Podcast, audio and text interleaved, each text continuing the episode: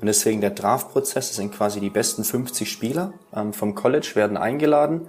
Ähm, also du musst in deinem letzten Jahr von der Uni sein. Ähm, dann wirst du eingeladen zu so einem Combine heißt es, war bei mir in Florida.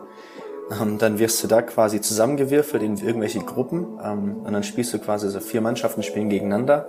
Bei mir in der Mannschaft hatten wir ähm, drei Verteidiger und ich glaube elf Stürmer. Das heißt, ich war Innenverteidiger. Das heißt, erstmal das ganze Setup war halt komplett Katastrophe. Herzlich willkommen zu einer neuen Folge des Schnittstellenpass. Nach einer etwas längeren Pause freue ich mich wieder zurück zu sein mit einem ganz, ganz besonderen Gast. Tim Kübel, der aktuell Doktorand beim FC Chelsea ist, war mein Gast und ich hatte die Ehre, mit ihm sprechen zu dürfen und über ihn und seine Karriere etwas mehr erfahren zu können. Tim hat einen sehr bewegenden Lebenslauf, würde ich jetzt mal sagen. Er hat nicht den klassischen Weg durchgezogen, den viele Fußballer haben, sondern er hat sich in Amerika und Kanada durchgesetzt und ist, wie gesagt, jetzt Doktorand beim FC Chelsea. Welche Unterschiede es im nordamerikanischen Ligasystem gibt, wie sein Werdegang vom Dorf bis nach Amerika war, erzählt er in der neuen Folge.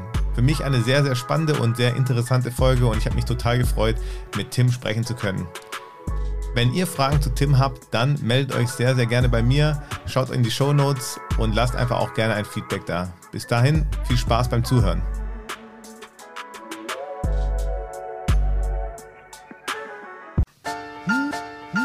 Schnittstellenpass.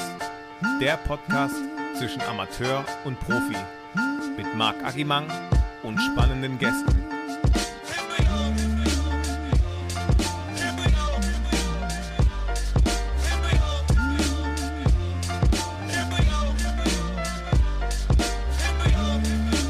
Herzlich willkommen zu einer neuen Folge des Schnittstellenpass und heute habe ich die große Ehre, einen ganz besonderen Gast bei mir zu haben, der eine total spannende Karriere hatte, beziehungsweise noch hat, eine sehr, sehr interessante Laufbahn, war unter anderem bei Chelsea als Doktorand angestellt, beziehungsweise ist er gerade, hat Fußball gespielt in Amerika, in Kanada, ähm, im Ruhrpott, wo genau, soll er dann auch mal erklären. Ich freue mich total, dass er da ist. Herzlich willkommen, Tim Küble. Servus, vielen Dank für die Einladung. Ich freue mich, dass ich hier sein darf. Es freut mich total. Tim, ich finde, du hast äh, ja eine bombastische Karriere, so meiner Meinung nach ein richtiger Traum, weil du viele ja, Orte gesehen hast, die ich total spannend finde in Sachen Fußball. Ich freue mich jetzt total, dass wir ein bisschen drüber sprechen können und du vielleicht mal sagen kannst, ähm, ja, wo es dir vielleicht am besten gefallen hat, beziehungsweise wie deine Geschichte so ja, verlaufen ist. Vielleicht, wenn du in drei Worten deine Karriere zusammenfassen könntest, würde ich mich sehr freuen. Also Nummer eins fange ich auf jeden Fall an, privilegiert. Mhm. Also ich bin das Privileg, dass ich so eine Karriere haben darf, durfte.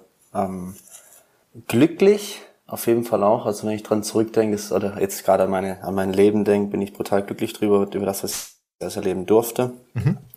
Und das dritte Wort, Neugier. Also ich, ich bin immer brutal neugierig oder Wanderlust. Lass uns Wanderlust sagen. Also ich lieb's, neue Orte zu entdecken. Ähm, auch wenn es manchmal heißt, dass du aus der Komfortzone raus musst, aber so eine Wanderlust habe ich auf jeden Fall. Okay, cool. Das wird der ein oder andere nachher auch besser verstehen, wenn er deine Station kennenlernt. Ähm, ja, wie gesagt, wirklich total spannend. Wir werden darauf eingehen, wo du überall warst, aber wie alle, Tim, musst du auch als erstes durch den Argomat. Bist du bereit dafür? Ich glaube, ich bin bereit. Ja. Alles klar, dann starten wir mal den Argomat. Argomat. Argo, Argomat. Okay, Argomat sollte dir ein Begriff sein. Entweder oder Fragen, einfach schnell antworten, gar nicht na lange nachdenken, okay? Top. Okay, Messi oder Ronaldo? Messi. Schalke oder Dortmund? Dortmund. Bier oder Wein? Bier. Profi oder Amateur? Profi. Chelsea oder Arsenal? Chelsea. Malle oder Ibiza? Malle. Champions League Finale oder WM-Teilnahme? Champions League Finale. Was war zuerst da, das Huhn oder das Ei? Das Huhn. Louisville oder Nagold? Oh, der ist fies. Äh, Nagold. Okay. Haaland oder Mbappé? Haaland. Popcorn oder Nachos? Nachos. Tor oder Vorlage? Vorlage. Okay, vielen Dank. Du hast dich 1A geschlagen. Ähm, man wird gleich merken, viele Fragen werden wahrscheinlich jetzt hier in den nächsten Minuten auch nochmal mehr erläutert und dann versteht man auch, warum wir zum Beispiel auf Nagel kommen. Aber ich frage dich eine ganz klassische Frage beim Schnittstellenpass. Tim, sag doch mal, was ist Amateurfußball für dich? Amateurfußball für mich ist eine absolute Leidenschaft ähm, von dem Spieler, der Spielerin, ähm, eine Hingabe zum Fußball, ähm, Ja, ist, ein, ist eine gute Frage, aber im Endeffekt, ich verbinde es mit Leidenschaft, mit Passion, ohne was ähm, dafür zu bekommen, einfach nur, weil man Bock aufs Kicken hat. Ähm, ja, so, so, ein, ja, so eine Leichtigkeit, eine gewisse auch. Ne? Also ich verbinde es natürlich auch mit dem Sonntagmorgen, nachdem er Samstag feiern war. Aber für mich ist es so eine Leidenschaft einfach, also einfach mit einem Lachen auf dem Gesicht spielen, mhm. nach dem Spiel zusammensitzen, sich die Hand geben zu können ohne dass man es jetzt zu ernst nimmt. Das ist für mich Amateurfußball. Finde ich sehr gut beschrieben. Dann natürlich auch die nächste Frage, was ist Profifußball dann für dich? Profifußball für mich ist ein Geschäft, ähm, eine Arbeit, die, der man nachgeht. Ähm, wieder auch das Wort privilegiert. Also ich glaube, die, die es nach oben schaffen. Ähm, klar gibt's dann auch mentale, manchmal Probleme, auch physische nach Verletzungen und so, aber es ist ein, ist ein Beruf, ja, wo man sich privilegiert schätzen darf, den man dann, dass man den ausüben kann. Jetzt aber auch nicht zu sagen, dass es ein einfaches da hochzukommen. Also klar muss gehört da jahrelange Arbeit, harte Arbeit dazu, ähm, Dedikation, ähm, um es da hochzupacken. Aber es ist ein, für mich ist es ein Job, so sehe ich's. Mhm, schön beschrieben. Du bist Fußballprofi gewesen. Wo hat alles für dich eigentlich angefangen? Oh, es hat angefangen auf der Mindestbacher Höhe beim SV Pfondorf Mindersbach. Okay. 1999 war der Spielerpass. ähm, okay. Genau, da hat's angefangen. Okay. F-Jugend. Baden-Württemberg, für die Leute, die es nicht kennen. Nähe ja. Böbling-Sindelfingen, ich kenne es nämlich auch nicht. also ich gehe jetzt eigentlich davon aus, dass die Zuhörer und Zuhörerinnen das kennen. Also ja, es ist im Schwarzwald, also direkt neben Nagold. Nagold ist zwischen Pforzheim und Reutling. Mhm. Ähm, man sagt auch das Tor zum Schwarzwald. Also ich bezeichne mich immer als Schwarzwälder.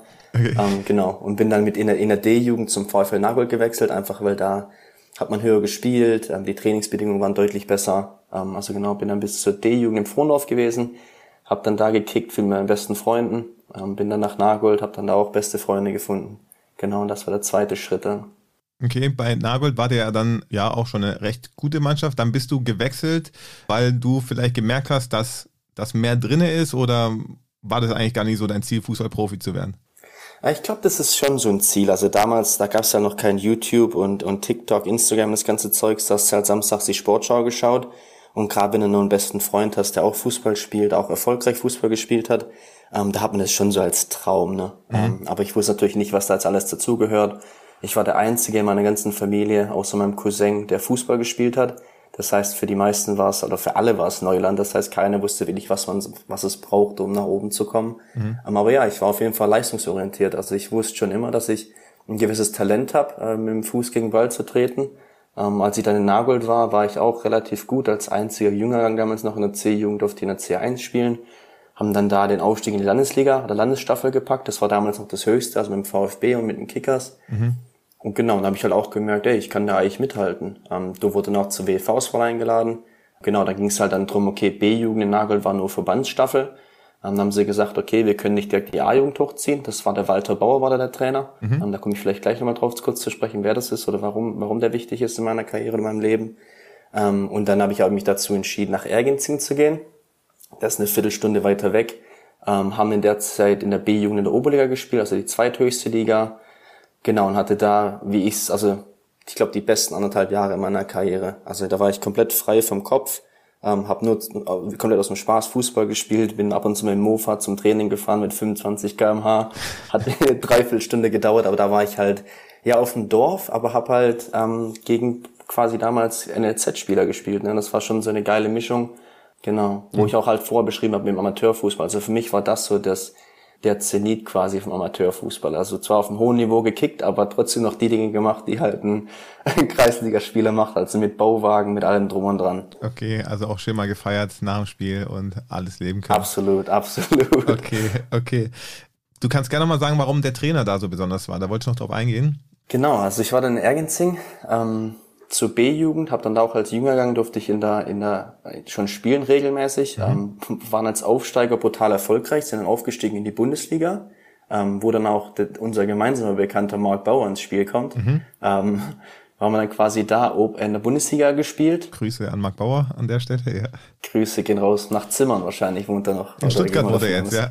Stuttgart, top. Ja.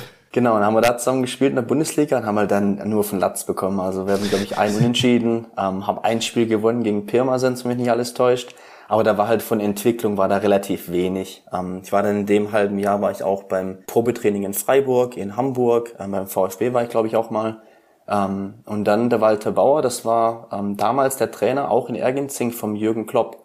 Ähm, und der war halt danach, dann als der Jürgen dann irgendwie nach Mainz ist ähm, und dann nach Dortmund, war er halt als Scout für den Südwesten dabei. Und mhm. ähm, er hat dann quasi den Kontakt hergestellt, als ich ihm erzählt habe, ich bin mir nicht sicher, ob da jetzt entwicklungstechnisch noch viel geht in Ergenzing, hat er den Kontakt hergestellt ähm, nach Dortmund, da wurde ich damals zum Training eingeladen ähm, und habe dann ja kurz vor der Winterpause haben wir gegen Hoffenheim gespielt. Da kam ich gerade aus dem Trip, aus dem Klassenfahrt nach London kam ich da wieder mit der Realschule und habe dann zwei Tore gemacht und eine Vorlage. Ähm, da haben wir 5-3 verloren gegen Hoffenheim. Und da war, also ich, ich bin wirklich nicht ganz sicher, wie die Geschichte ablief. Entweder der Walter und der Jürgen Klopp waren da oder nur der Klopper war da.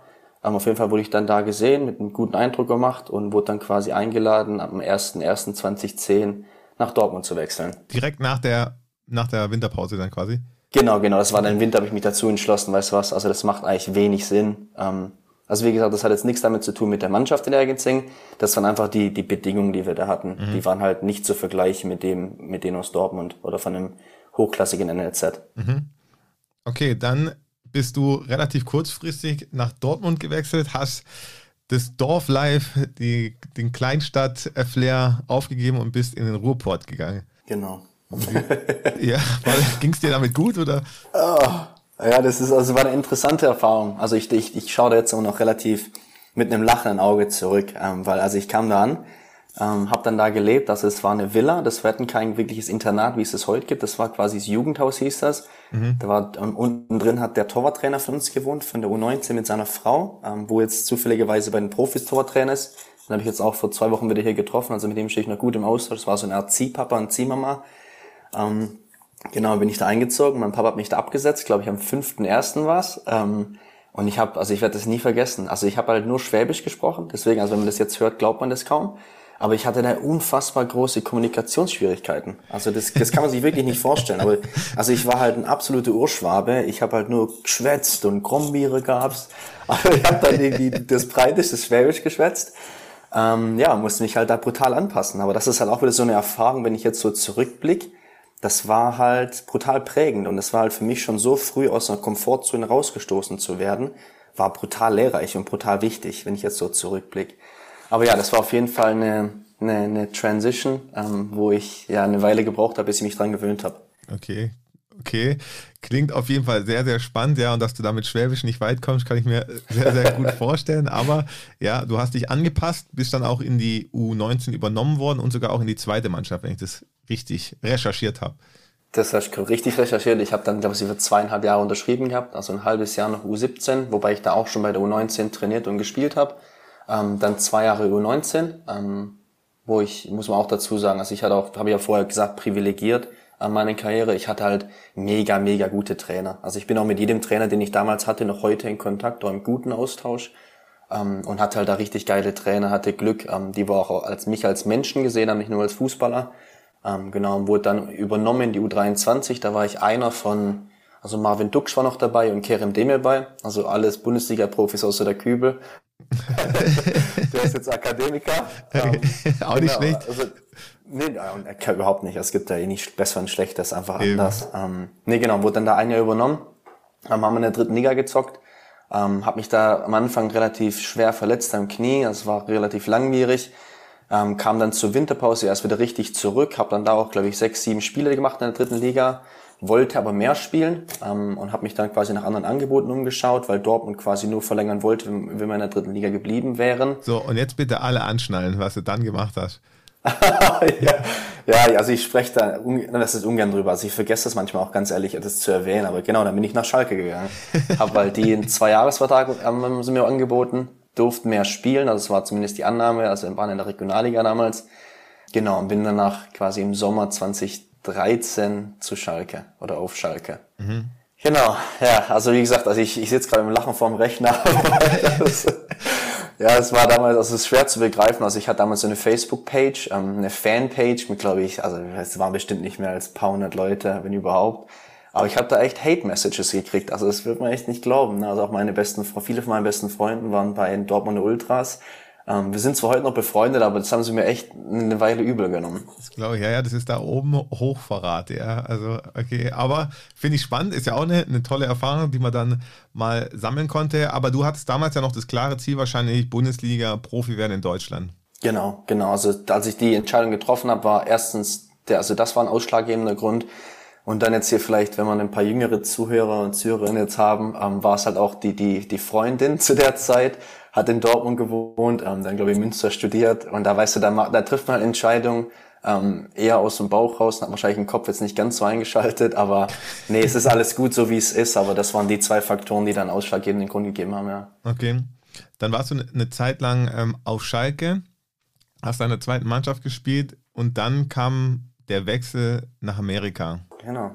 Wie hat sich das angebahnt? Das ist natürlich, also deswegen finde ich das so spannend. Erstens finde ich den amerikanischen Sportmarkt, wenn man das so nennen darf, total interessant und du bist natürlich mal einen ganz anderen Weg gegangen als ganz, ganz viele vor dir beziehungsweise machen es jetzt doch auch immer mehr, aber ich finde es total interessant. Erzähl mal bitte, wie das zustande gekommen ist und wie du dann nach Amerika gekommen bist. Ja, es ist eine lustige Geschichte. Also ich war in Dortmund auf dem, auf dem Sportgymnasium. Ähm, da war ein Schwimmer, da waren alle möglichen Sportarten.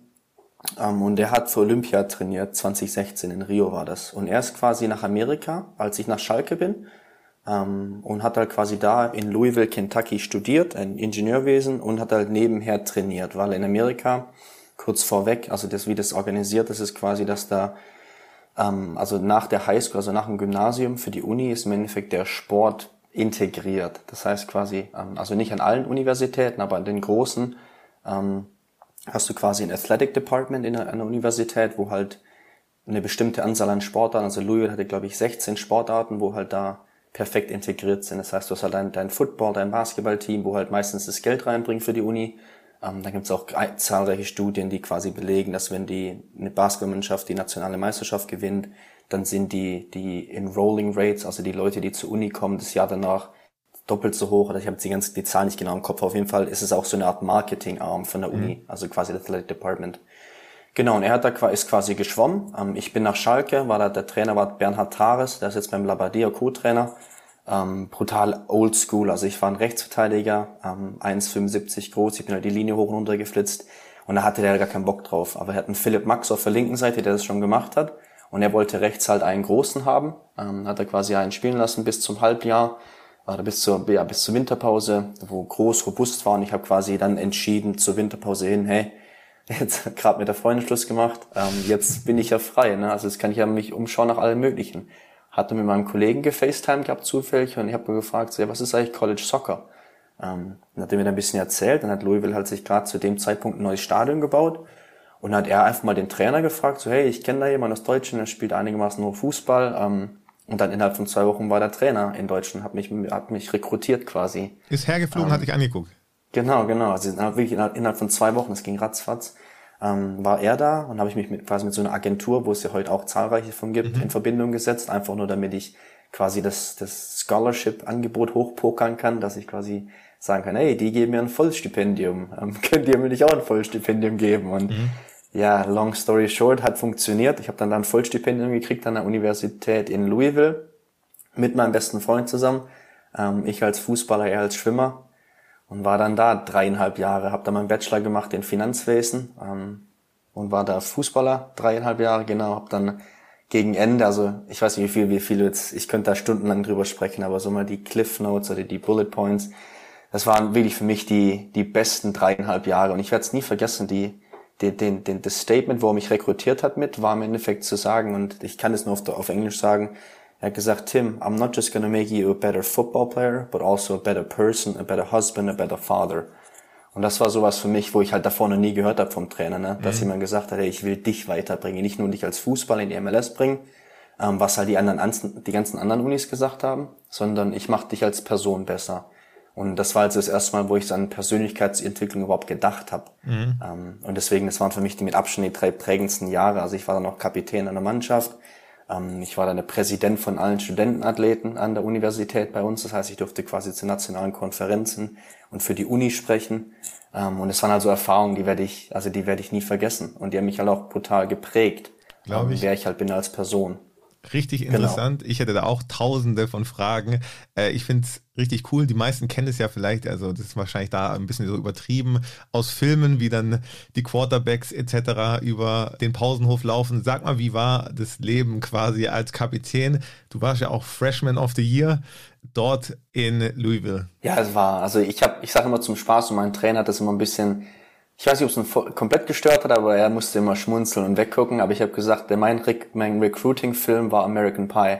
Ich habe gesagt, als ich die Videos gesehen habe, da dachte ich, da muss ich hin. Und jetzt, also hört sich jetzt doof an, aber ich habe halt echt, und das war auch ein Grund, warum ich mich eigentlich dazu entschieden habe, weil ich mir dachte, ey, der Fußballalltag, das, das, das kann nichts, das kann nichts sein. Also das will ich nicht in meinen 20ern das ganze Zeit machen, dass ich quasi einen Tag die Woche frei habe, Wochenende Spiel und mein ganzes Leben danach getaktet ist. Also ich wusste, ich wollte was anderes, eine andere Routine. Okay. Und hat man sich halt, wenn man sich Filme anschaut, dann sieht man halt schon die ein oder anderen Dinge. Ja, also ich habe klar, also ich habe ähm, einen Abschluss gemacht mit 1,2. Also ich habe auch schon auf Schule Wert gelegt, aber ich habe mindestens genauso viel Wert gelegt, auf ein, ein schönes Leben zu haben, geile Erfahrungen zu machen. Ich war in Bali einen Monat, ich war in Vietnam, hab da ähm, Community Service gemacht für einen Monat. Ähm, also ich bin überall rumgekommen auf der ganzen Welt und habe das brutal genossen, auch am, am Campus. Aber das finde ich voll interessant, wenn ich da kurz einhaken darf.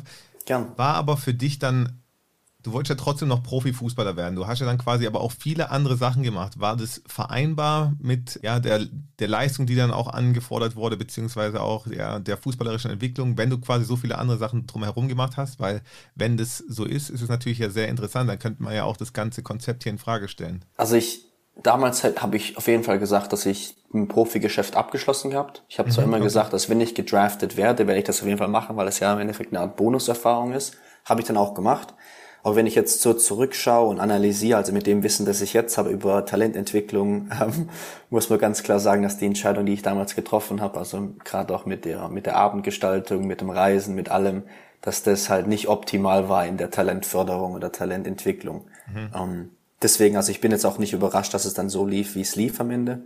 Ähm, aber wie gesagt, ich würde die Entscheidung genauso treffen, weil ich habe das ja von vornherein gesagt, dass es mir um die Erfahrung geht und nicht wirklich um das, das Endresultat nochmal Profi zu werden, weil ich habe das ja in Schalke und Dortmund schon erlebt gehabt, das war eine Profibedingung mhm. ähm, und das hat mich nicht erfüllt und das genau das gleiche ist dann auch wieder passiert, dass ich wurde dann gedraftet nach Toronto, ähm, das ist auch ein vogelwilder Prozess, das ganze Draften. Musst du mir gleich mal erklären, das musst du gleich erklären. Ähm, okay. Bevor du weitermachst, ähm, weil sonst wird es vielleicht unübersichtlich für die Zuhörer, wollen wir ganz kurz ins Kopfballpendel übergehen mit Dr. Fabio Wagner und der erzählt mal, was so die größten Unterschiede sind zwischen dem europäischen Fußball und dem nordamerikanischen Fußballsystem, dass man da auch ein kleines Verständnis für hat. Danach musst du aber unbedingt erzählen, wie es mit dem Draft weiterging. Top. Kopfballpendel mit Dr. Fabio Wagner. Agi, mach jetzt die Musik aus. Jetzt kommt Wissenschaft. So, herzlich willkommen zum Kopfballpendel. Jetzt kommt Wissenschaft. Dr. Fabio Wagner, schön, dass du wieder da bist. Ja, mich freut's auch. Servus, Agi. Servus. Ähm, heute wollen wir uns natürlich mal über ein neues Thema unterhalten, und zwar das nordamerikanische Ligensystem. Da bist du natürlich Experte als Doktor. Ähm, Fabio, was kannst du uns denn zu den Unterschieden sagen? Beziehungsweise hol mich doch einfach mal ab. Wir haben heute den Tim Kübel da. Gib mal ein paar Infos raus. Ja, gerne. Der Tim hat ja auch in USA gespielt und in Kanada. Und es gibt ja maßgebliche Unterschiede zwischen dem Sportsystem, wie es wir hier in Europa haben, und dem Sportsystem, wie es wir in Nordamerika haben. Da ist, wenn man das Ligensystem anschaut, die erste Auffälligkeit, dass es bei uns sehr Auf- und Abstieg gibt. Also man kann von der Kreisliga theoretisch durchmarschieren in die Bundesliga und dort sind es eben geschlossene Ligen ja, wo man sich dann ein Team auch kaufen kann, ein sogenanntes Franchise-System. Mit diesem Team kann man dann auch die Stadt wechseln, also umziehen. Ähm, und es gibt da sehr, sehr viele Regularien in diesem System, die wir alle nicht haben und wo ja auch manchmal diskutiert wird, ob uns ähm, die ein oder andere Regel weiterhelfen könnte. Gibt es vielleicht eine Regel, die du in Deutschland für sinnvoll erachten würdest? Ja, es gibt sicherlich mehrere Regeln, die sinnvoll sind. Hier wird ja auch immer mal wieder über so ein Salary Cap beispielsweise diskutiert. Ähm, es ist aber so, ähm, dass es gar nicht so einfach umzusetzen ist, wenn es nur eine Liga hier jetzt in Europa machen würde. Okay, stopp, stopp, stopp. Ich unterbreche nur ganz kurz, ähm, bevor du weiter redest. Was ist denn der Salary Cap, dass die Zuhörer auch verstehen, von was wir Ach so, reden? ja, das ist eine ähm, Gehalts Grenze, ja, nach unten und nach oben. Da wird quasi festgelegt, wie viel ein Spieler mindestens verdient und natürlich auch maximal. Und dann gibt's noch äh, so einen gesamten Cap, was einem Team zur Verfügung steht. Ja.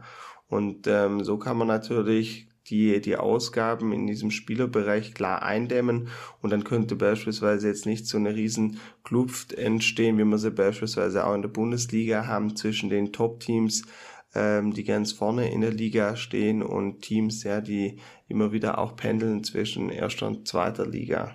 Okay, und du hast gesagt, es ist natürlich nur möglich, wenn dann alle Vereine sagen würden, sie machen damit alle europäischen Top-Ligen. Genau, Ligen ähm, müssten ja mitmachen, weil wenn wir jetzt ein Salary Cap einführen würden, dann könnten ja alle Spieler quasi abwandern und ähm, dann in Italien, Spanien, England spielen weil sie da eben besser verdienen könnten. Ähm, deshalb müsste es da eine europäische Lösung geben. Dann gibt's ja auch noch einen asiatischen Markt, Südamerika und so weiter. Und in Nordamerika haben wir es ja gerade auch so mit den Sportarten, jetzt beispielsweise NBA, NFL, NHL, ja, das sind ja die ist die weltweite Top-Liga und äh, es gibt ja eigentlich fast nichts Vergleichbares. Also die Spieler haben da gar nicht so viele Möglichkeiten. Und ja, es gibt ja das Draft-System, ähm, was ihr vielleicht noch besprechen könntet. Das äh, fände ich sehr interessant. Das könnte er aus der Praxis berichten. Und vieles mehr. Und das wird eben auch in verschiedenen, äh, verschiedenen wissenschaftlichen Studien eben beleuchtet. Was sind da auch Vor- und Nachteile? Ich habe noch eine spannende Regel ähm, mitgebracht. Sogenannte Blackout Rule ähm, gab es ähm, in der NFL ähm, sehr, sehr lange Zeit. Und zwar äh, war das so, wenn NFL-Spiele nicht bis 72 Stunden vor Anpfiff zu 85 Prozent ausverkauft waren, wurde in einem gewissen Umkreis um das Stadion herum das Spiel nicht im Fernsehen übertragen egal ob Free TV oder Pay TV, okay. es wurde nicht übertragen. Das heißt, im Umkreis beispielsweise von 100 Kilometern wurde dann der Anreiz gesetzt für die Fans, kauft euch ein Ticket, geht ins Stadion.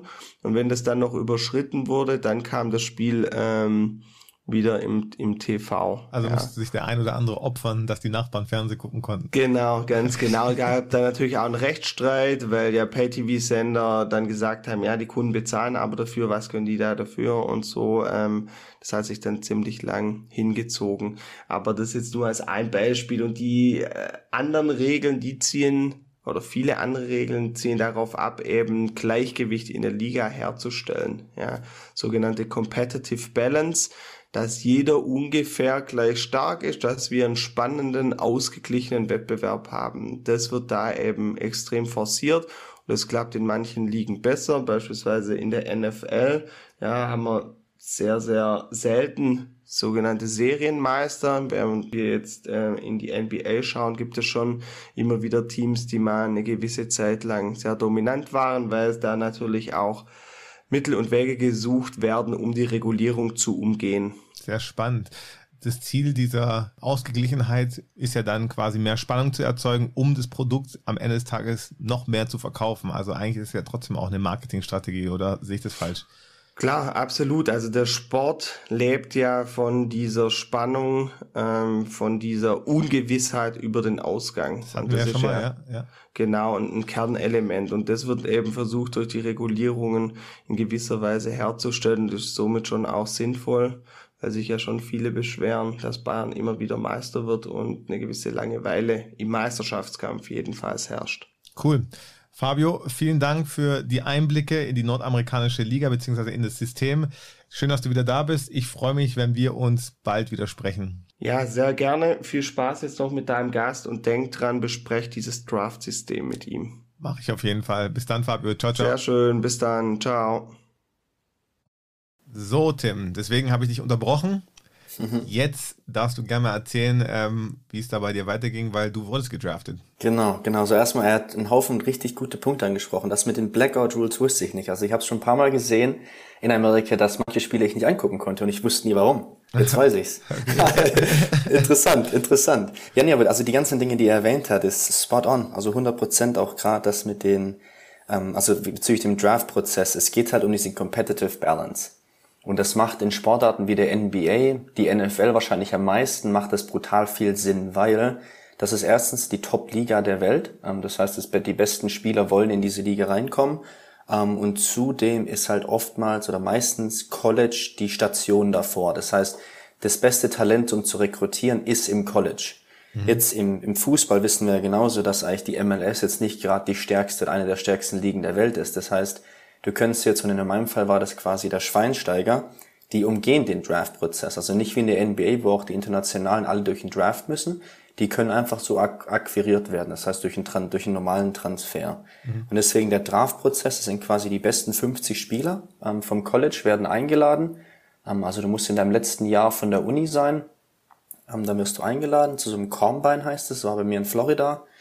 Ähm, dann wirst du da quasi zusammengewürfelt in irgendwelche Gruppen ähm, und dann spielst du quasi so vier Mannschaften spielen gegeneinander. Bei mir in der Mannschaft hatten wir ähm, drei Verteidiger und ich glaube elf Stürmer. Das heißt, ich war Innenverteidiger. Das heißt, erstmal das ganze Setup war halt komplett Katastrophe, weil ich also in der Dreierkette als, als Rechtsverteidiger, der eigentlich die Flügel hoch und runter marschiert, da konnte ich halt gar nicht zeigen, was ich kann eigentlich. Ne? Mhm. Ähm, und da machst du halt so, so Sprungtesting, ähm, also wie halt im NFL-Combine auch, also wie hoch du hüpfen kannst, wie weit du hüpfen kannst, wie schnell du rennen kannst, wie schnell du einen Shuttle dran machen kannst. Also sie ist komplett durch, durch ähm, getestet. Viele be beschreiben es ja eher wie so ein Viehmarkt, wo man einfach guckt, äh, was die, die Tiere können. Aber wie fandest du es? Also erzähl mal weiter. Ja, also ich würde schon halt. Also es ist schon also ich will jetzt, ich, weil es gibt ja leider auf der Welt noch Sklavenhandel, aber das fühlt sich schon an wie ein Sklavenhandel, also weil du halt echt null Mitspracherecht hast. Das heißt, dann triffst du dich dort auch mit allen Vereinen, die interessiert sind. Ähm, und dann im Endeffekt am Draft-Tag hast du halt null Mitspracherecht. Ich heißt, ich, hab ich war dann in Louisville wieder, weil ich mir das eigentlich in Person wollte ich mir das gar nicht anschauen. Das war bei uns in Washington. Da war ich in Louisville schon wieder und dann war ich im Büro mit meinen Trainern, äh, mit ein paar Spielern dann habe ich halt kurz bevor es im Fernsehen kam, krieg ich einen Anruf auf dem Handy und sag so, hey Tim, das ist der General Manager von Toronto, um, we're gonna draft you in five minutes oder wie viele Minuten das war. Wir wollten nur kurz anrufen und alles schon mal abchecken. Und dann schaust du das Fernsehen und dann kriegst du halt ein paar Minuten später dann, also die Durchsage, Tim Kübel, Toronto FC. Ähm, und war halt schon wild. Also freut man sich natürlich klar und es war eine mega, mega Erfahrung. Nur für mich war das von Anfang an eigentlich so eine Art Bonuserfahrung. Also ich, ich wusste eigentlich, dass ich das nicht mehr wirklich will, Profi zu werden. Mhm. Genau. Aber für die Zuhörer nochmal zum Verständnis, also wenn da jetzt eine Mannschaft aus Alaska, wenn es dann eine MLS-Mannschaft geben würde, gesagt hat, die holen den Tim, dann wärst du da hinge, also du hast da, kannst ja nichts machen, du gehst dann dahin. Nee, du kannst, du, also wenn was ich sagen könnte, wäre, okay, nee, ich habe da keinen Bock drauf, ich gehe zurück nach Europa oder außerhalb mhm. von Amerika. Da hast, das kannst du machen, aber sobald ich halt wieder zurückkomme, haben die meine Rechte, meine Spielerrechte. Okay. Okay. Genau. Und dann wurdest du nach Toronto gedraftet. War es für dich überraschend oder hast du schon noch damit gerechnet, dass es reichen wird? Um, nee, ich, also ich wusste auf jeden Fall, dass es reichen wird. Das Problem mhm. war nur, um, ich war quasi, also die ersten drei Jahre von meiner Uni habe ich alle mal einen Generation Adidas Contract bekommen. Das heißt, der Fabio hat ja gerade auch erzählt von dieser Salary Cap. Das heißt also quasi nur einen gewissen Topf an Geld hast. Die Generation Adidas Verträge, das ist quasi für alle, die nicht in dem letzten Jahr an der Uni sind, wo quasi zum Combine dürfen ähm, zählen nicht gegen die Salary Cap. Das heißt, die Liga hätte meine, mein Vertragsgeld bezahlt für den Verein. Das heißt, ich wäre quasi ein, free, ein, ein freier Spieler gewesen. Mhm. Ähm, habe ich halt alle dreimal abgelehnt. Und ich wusste schon davor, dass das Toronto da dreimal angefragt hat. Deswegen war ich wenig überrascht, dass Toronto da im vierten Jahr dann quasi zugeschlagen hat. Ähm, ich habe allerdings gehofft, dass es Chicago wird. Ähm, nur Chicago hat von Anfang an gesagt, wir wollen einen Stürmer erst, bevor wir einen Rechtsverteidiger holen. Und deswegen, also als die quasi den zweiten oder dritten Pick dann hatten, war ich quasi schon weg. Mhm. Ähm, deswegen, ja. Also es ist gut so, wie es ist, aber es hätte auch besser laufen können, sagt man so. Okay, also höchst kompliziert, wie es da abläuft, aber auch total spannend. Dann bist du ähm, nach Toronto gegangen, hast dort in der zweiten amerikanischen Liga gespielt, wenn das richtig, wenn ich es richtig recherchiert habe wieder. Genau, also das wird jetzt noch komplizierter, aber das ist die letzte Stufe, weil in Amerika, das ist ähnlich wie in Deutschland, gibt es halt auch diese International Spots. Das heißt, du hast halt Ich glaube, da gibt es nochmal das Spiel zwischen Bayern und Kaiserslautern, wo Bayern zu viele Internationale auf dem Feld hatte oder Nicht-Europäer. Otto ja. Genau, genau. Und was ähnliches gibt's halt auch in Amerika, nur dass es da halt für Kaderplätze gibt. Ähm, das heißt, Toronto zu der Zeit hatte vier Kaderplätze ähm, und ich wäre quasi die Notfalllösung gewesen, falls die Gregory van der Wiel, wo sie dann eine Woche nachdem ich gepflichtet wurde oder gedraftet wurde, verpflichtet haben, ähm, war quasi Let's International Spot weg aber wie ich ja schon erwähnt habe, die hatten meine Spielerrechte.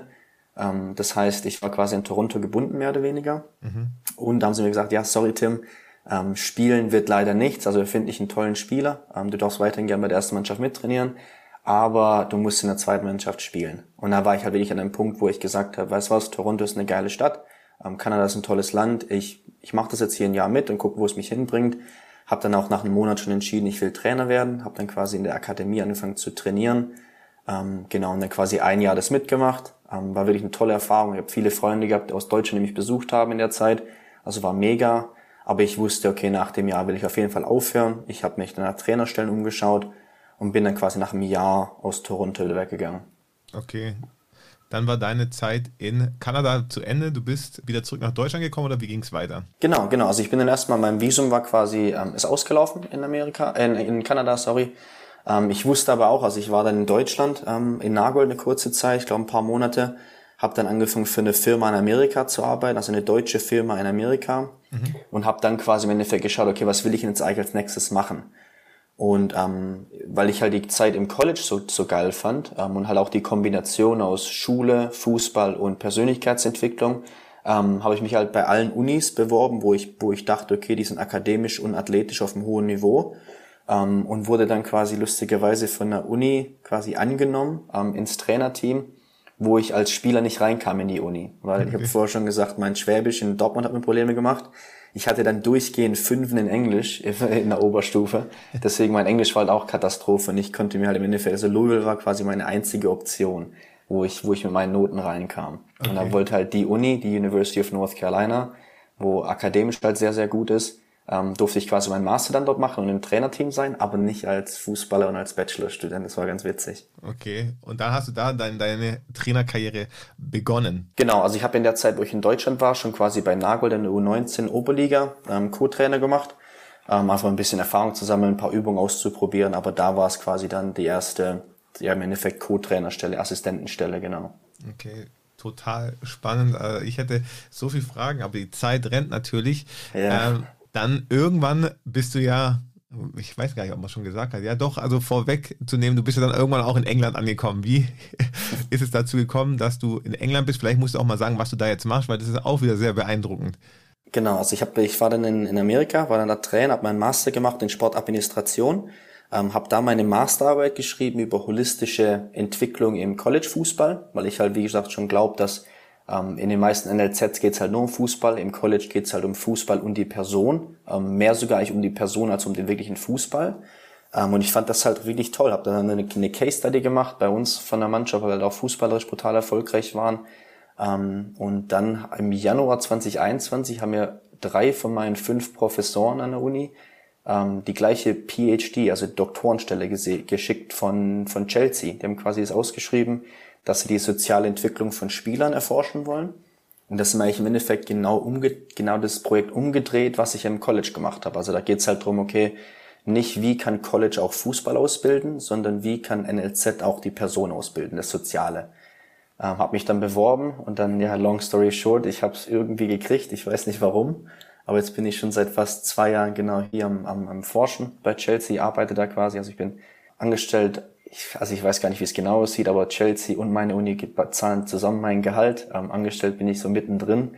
Ähm, genau. Und bin jetzt, also wirklich, macht unfassbar Spaß. Ich hätte es niemals gedacht, als ich in der siebten Klasse ähm, in der Realschule mein das Jahr wiederholen musste, dass ich meinen Doktor mache. Aber ja, nee, ich fühle mich brutal wohl und macht echt Spaß. Richtig, richtig cool. Also Tim jetzt bei Chelsea schreibt seine Doktorarbeit über ein sehr, sehr spannendes Thema, was ich persönlich auch sehr interessant finde. Wir hatten im Vorfeld ja auch gesprochen. Ich habe meine Bachelor-Thesis über ein ähnliches Thema geschrieben. Vielleicht kannst du mal so die grundlegenden Unterschiede der drei Länder beschreiben in Bezug auf Fußball, die du jetzt so wahrgenommen hast. Also du hast in Deutschland gespielt, du warst jetzt in Amerika und jetzt auch in England. Ähm, wo siehst du da die größten Unterschiede?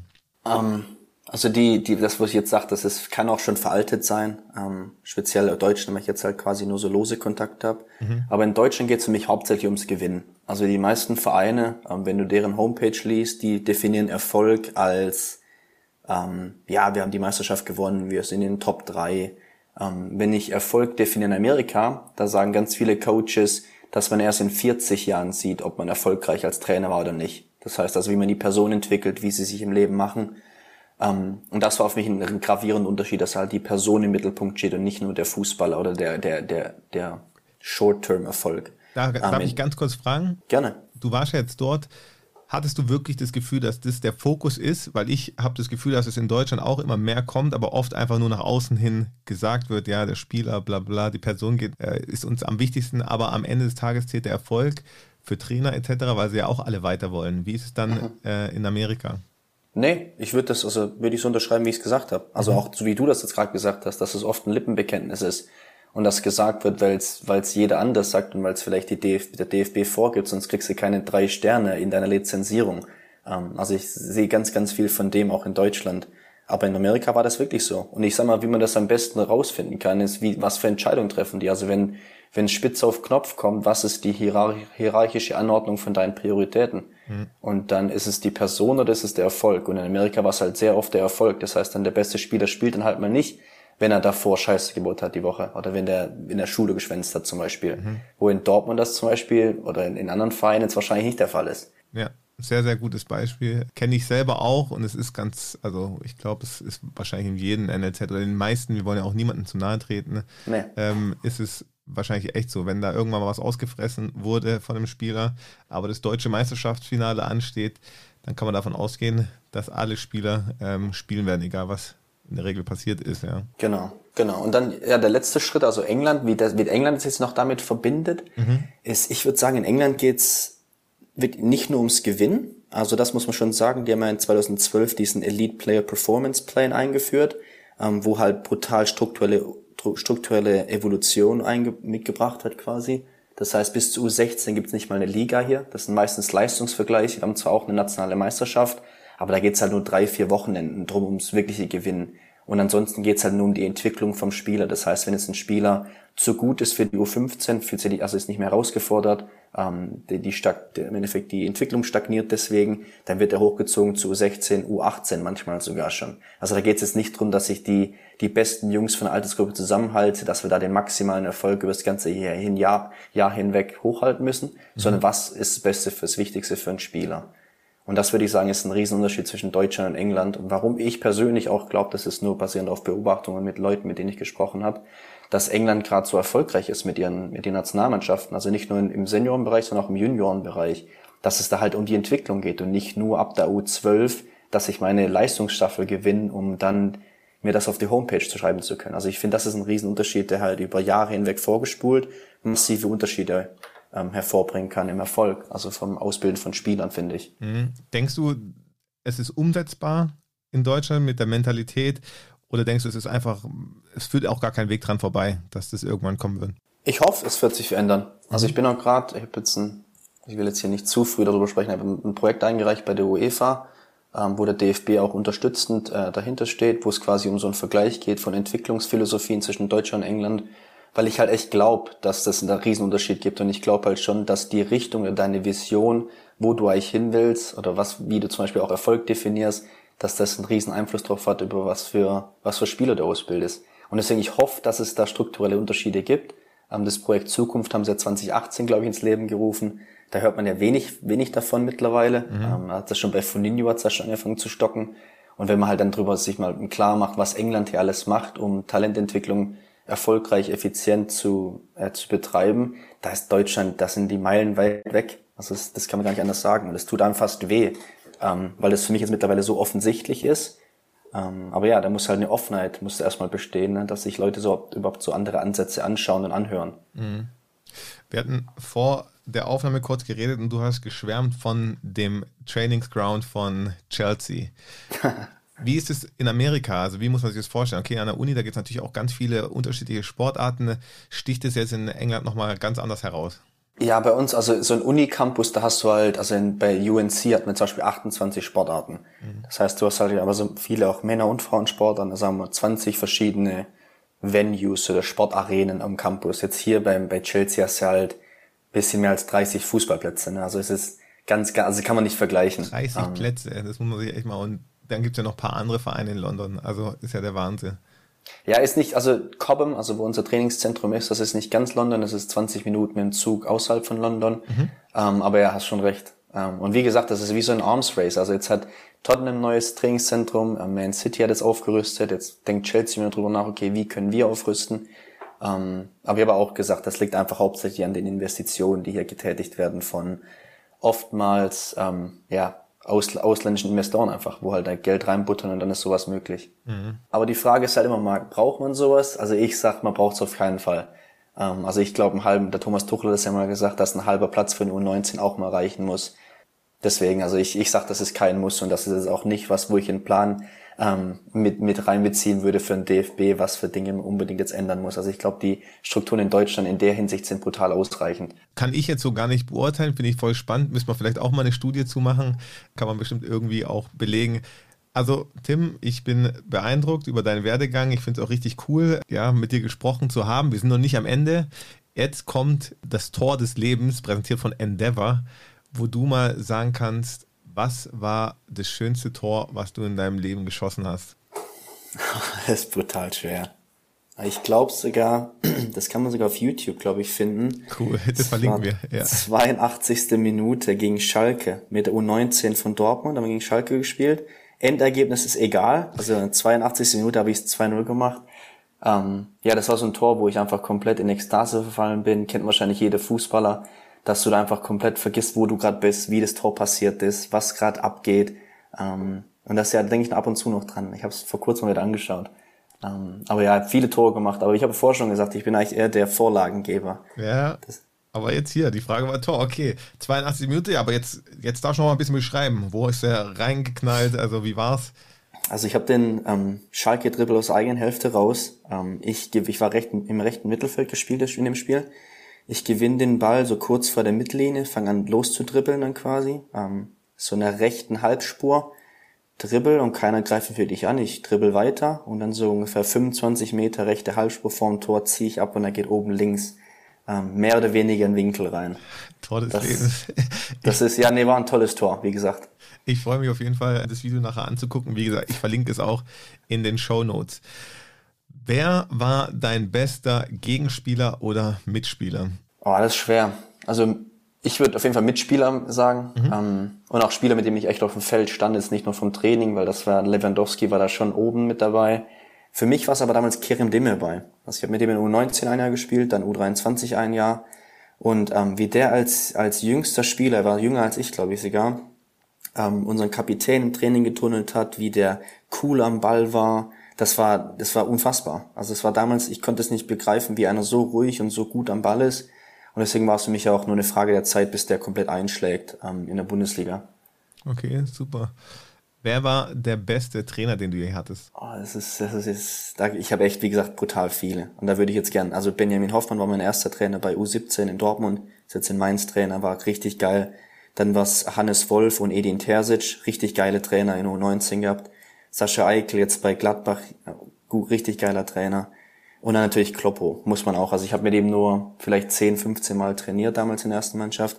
Das war was, also das ist, da sind mir auch jetzt noch Dinge im Kopf hängen geblieben, wo er damals gemacht hat, wie er sich gegeben hat als Person. Ähm, ja, also ich würde die, die vier, fünf vielleicht hervorheben. Okay. Sehr, sehr gut. So, dann kommt noch Agis Poesiealbum. Würde mich natürlich freuen, wenn du mir hier noch meine Fragen beantworten würdest. Wärst du bereit dazu? Gerne, wenn dir das hilft. Natürlich hilft mir das dann. Starten wir rein. Und was kommt jetzt? Na, Agis Poesiealbum. Mein Poesiealbum kennst du vielleicht auch. Alles immer fußballspezifische Fragen. Wenn du ein Tier wärst, welches Tier wärst du? Ein Fuchs. Ein Fuchs?